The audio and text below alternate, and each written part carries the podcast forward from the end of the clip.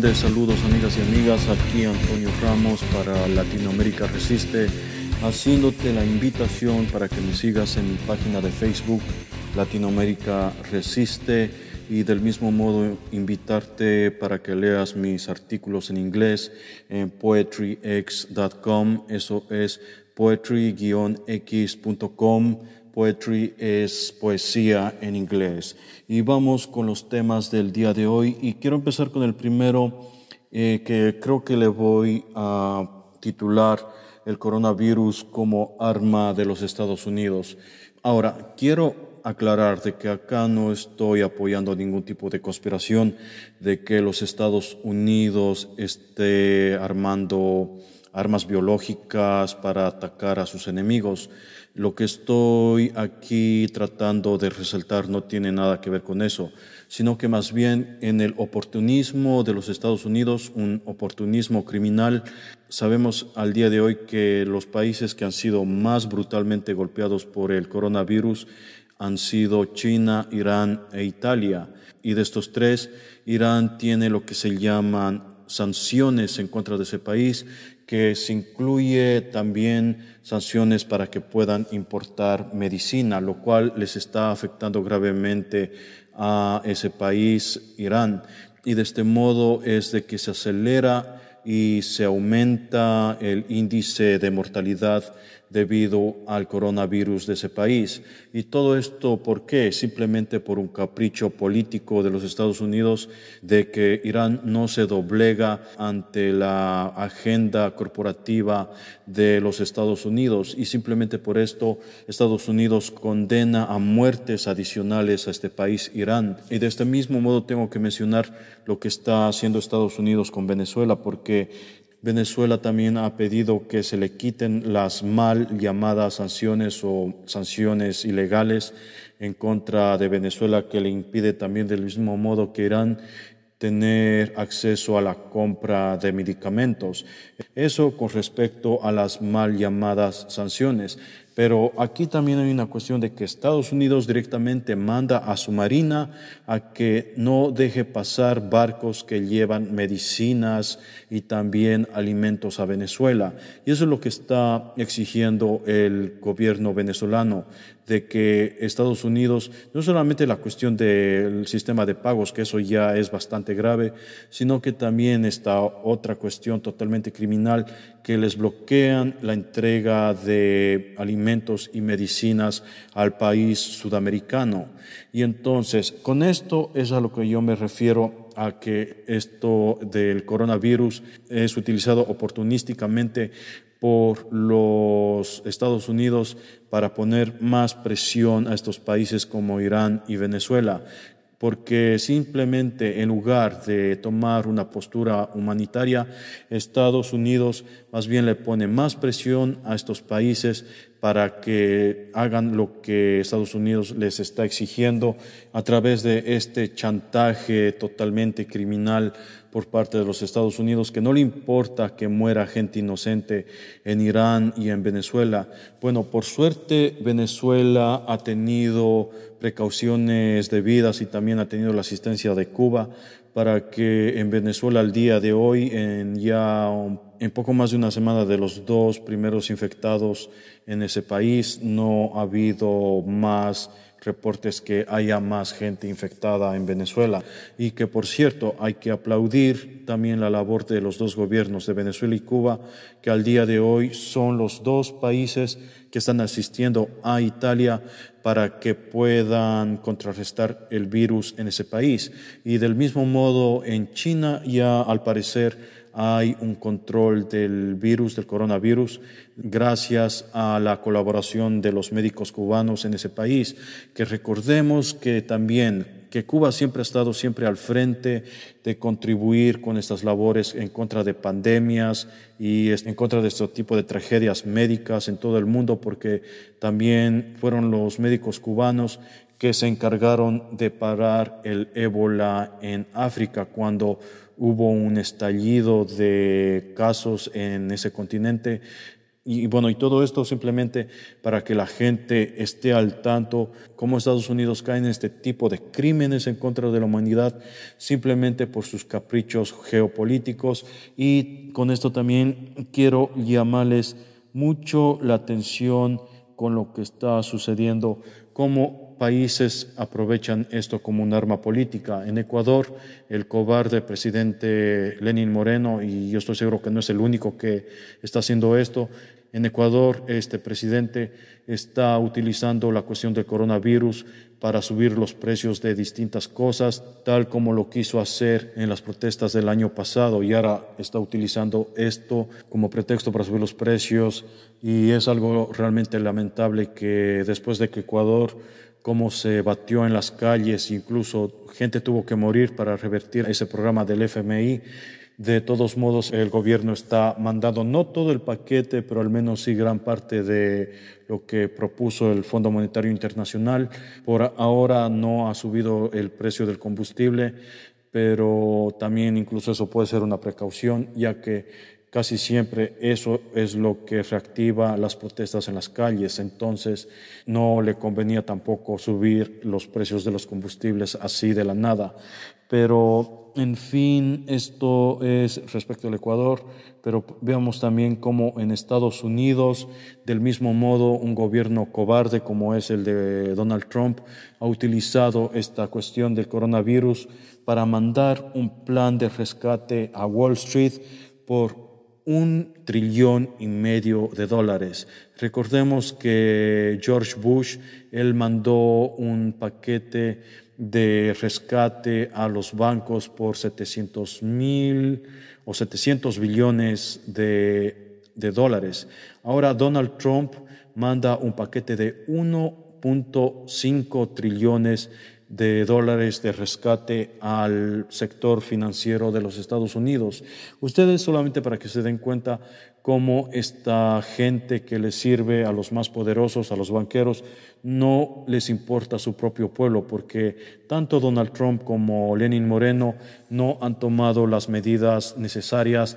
para que su población no se infecte de este coronavirus, pero sin embargo son los más rápidos en implementar políticas que van a favor de los más poderosos. En Ecuador, Lenin Moreno manda la subida de precios de ciertas provisiones que se le exigió por parte del Fondo Monetario Internacional y en Estados Unidos Donald Trump manda un paquete de rescate a Wall Street por 1.5 trillones de dólares. Y del mismo modo, por ejemplo, veamos que en Estados Unidos, cuando aprueban este 1.5 trillones de dólares para rescatar a los bancos, en Estados Unidos apenas han podido implementar 11 mil tests o pruebas para detectar el coronavirus en ese país. Apenas 11 mil pruebas para detectar el coronavirus. Y al día de hoy, eso es algo que empezó en Estados Unidos hace poco menos de un mes y eso es apenas lo que han podido proporcionar a sus propios habitantes. Y comparemos esto de que en Corea del Sur hay 20.000 pruebas al día que se hacen en Corea del Sur para detectar el coronavirus en ese país. Y en Estados Unidos en un mes apenas llegan a 11.000 pruebas en un país que es mucho más grande que Corea del Sur y que Corea del Sur les lleva de largo una ventaja con 20.000 pruebas al día. Y bien, amigos y amigas, esto simplemente para que se den cuenta de que cómo Estados Unidos utiliza esto del coronavirus como un arma para su geopolítica y con esto recalco una vez más de que aquí no estoy proponiendo una teoría de conspiración de que Estados Unidos en sus laboratorios construye armas biológicas para atacar a sus enemigos. Eso no es lo que estoy diciendo. Lo que estoy diciendo es de que Estados Unidos utiliza esto para chantajear a países enemigos y del mismo modo lanza sus políticas para rescatar y ayudar a los más poderosos mientras ignora a su propia clase trabajadora. Y bien, amigos y amigas, con esto vamos al siguiente segmento en un momento.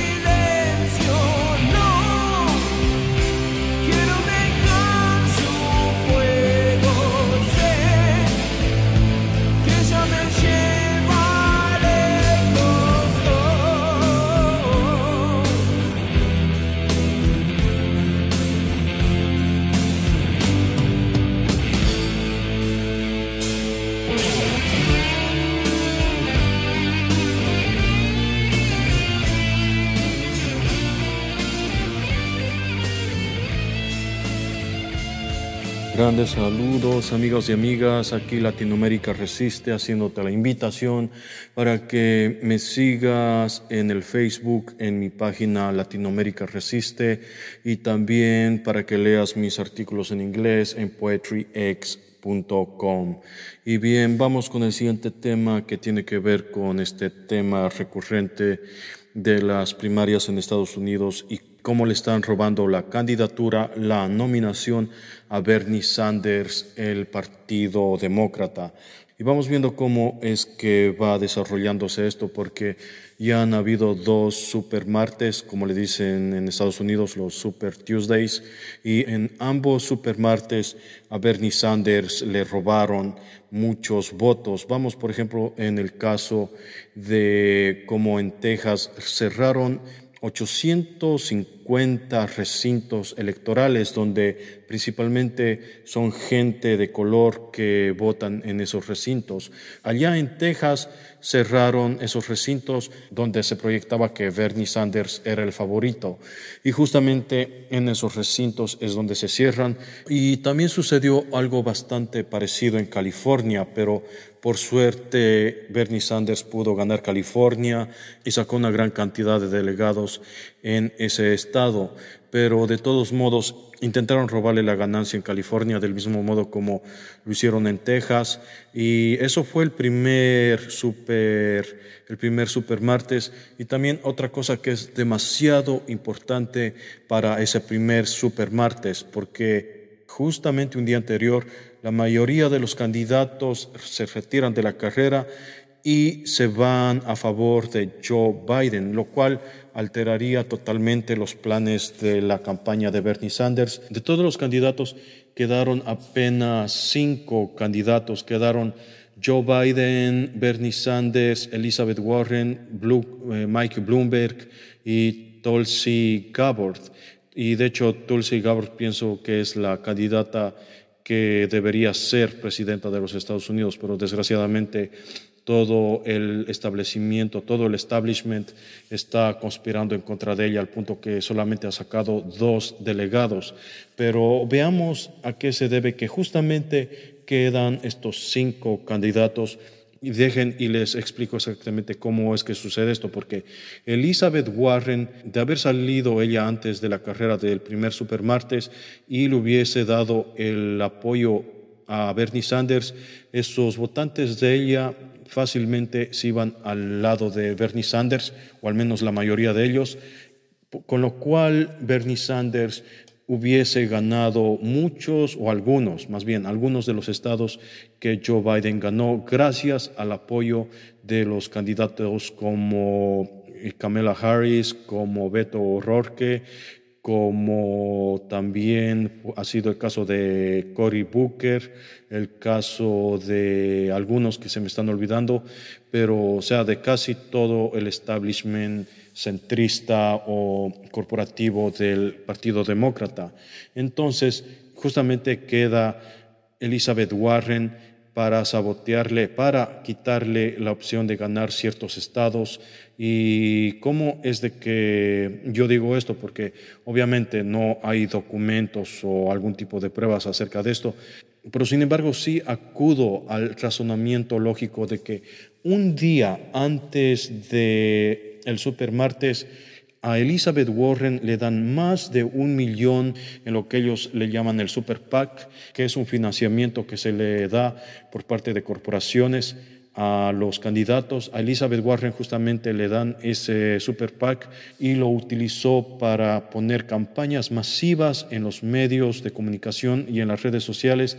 para que ella reciba más votos en ese supermartes. Bueno, y con esto de los candidatos que se retiran y Elizabeth Warren que se queda, es muy fácil llegar a la conclusión como el establishment se puso en contacto para que todos estos centristas apoyen a Biden y del mismo modo arreglaron para que un super PAC vaya directo para Elizabeth Warren y le fracture la posibilidad para que Bernie Sanders gane en más estados, con lo que se quedó Elizabeth Warren y posteriormente a los días ella se retiró de la carrera. dejando muy gravemente debilitada la campaña de Sanders para ganar una mayoría en las primarias demócratas. Y vamos a lo de Bloomberg, porque muchos dirán, ¿y cómo es que un centrista como Bloomberg no se retiró justamente para darle a Biden un mayor apoyo? Y con esto puedo decir de que el detalle está con Tulsi Gabbard, porque a ella nunca la han podido sobornar. Entonces había que sacarla a ella más que todo de los debates, porque a Tulsi Gabbard desde el principio han hecho todo lo posible para que no esté en los debates y justamente a último momento siempre han cambiado los requisitos para entrar a los debates justamente para sacar a la candidata Tulsi Gabbard de esos debates. Y de este modo, por ejemplo, Mike Bloomberg es de que gana una mayoría en donde nació Tulsi Gabbard, que es en el territorio de los Estados Unidos de Samoa. Tulsi Gabbard justamente nació en Samoa, pero sacó el segundo lugar en ese territorio. Y Mike Bloomberg gana ese territorio, con lo cual aseguraba el Partido Demócrata de que Tulsi Gabbard no pudiera participar en el siguiente debate, ya que al momento Tulsi Gabbard no contaría con un solo delegado. Pero sin embargo, a pesar de que no ganó el territorio de Samoa, sí sacó un delegado por lo menos. De modo muy extraño, o más bien no tan extraño, el Partido Demócrata decidió que un solo delegado no iba a ser suficiente, pero lo cambió a última hora simplemente para que Tulsi Gabbard no pueda entrar a los debates. Esto es simplemente una de varias trampas de que el establishment de los demócratas le está aplicando a Bernie Sanders para robarle la nominación. Porque afuera de esto también hay la otra cuestión que en lo que le llaman los exit polls o en las encuestas a boca de urna hay una dispersión de datos totalmente injustificable que no se puede realmente razonar, no se le puede dar ningún tipo de razón por ningún lado porque, por ejemplo, lo más normal es de que de las estadísticas de a boca de urna a los resultados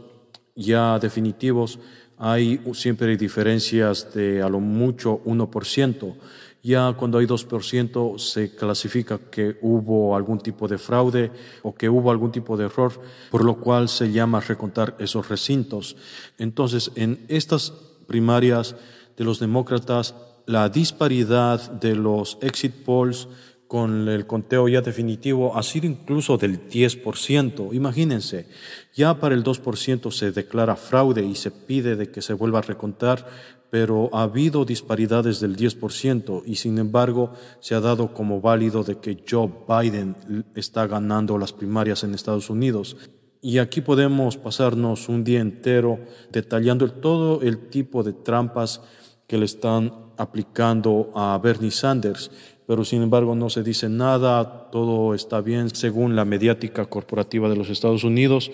para que se den cuenta cómo es que Estados Unidos no es capaz de aplicar un sistema electoral justo ni siquiera en su propio país. En fin, creo que ya me he extendido más de la cuenta para la paciencia de la mayoría de la gente, pero créanme que esto no es ni siquiera en el 10% de lo que está pasando con el fraude que le están haciendo a Bernie Sanders. Espero que la gente que le apoya pueda salir adelante de todos modos y ojalá que Bernie Sanders pueda sacar la nominación. Está supremamente duro para ellos, pero no perdemos nada con simplemente tener fe y poner nuestras oraciones para que la democracia prevalezca en esas primarias, ya que Trump pueda salir de la presidencia y que Bernie Sanders sea presidente de los Estados Unidos. Amigos y amigas, les espero en el siguiente segmento.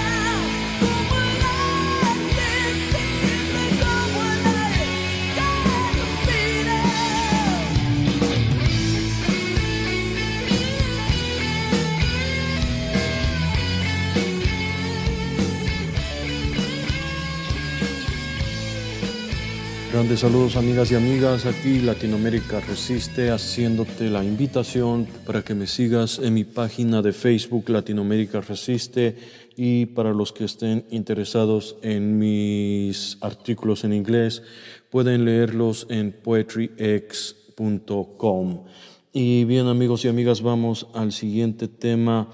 que es la caída de los precios del petróleo por el conflicto económico que tienen Rusia y Arabia Saudita. Bien, al día de hoy los precios han caído de un modo bastante significativo y en esto estamos viendo también de que ha afectado bastante al mercado de los Estados Unidos principalmente. Esto se origina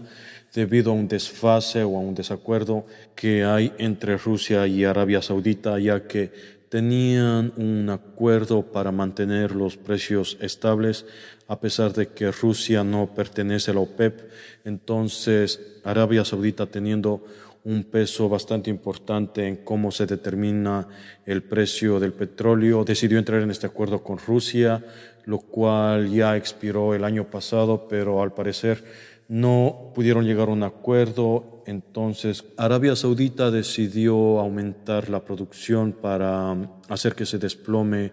el precio del petróleo, pero los rusos como más experimentados en la cuestión de política exterior decidieron seguir el juego Arabia Saudita y también aumentaron su producción,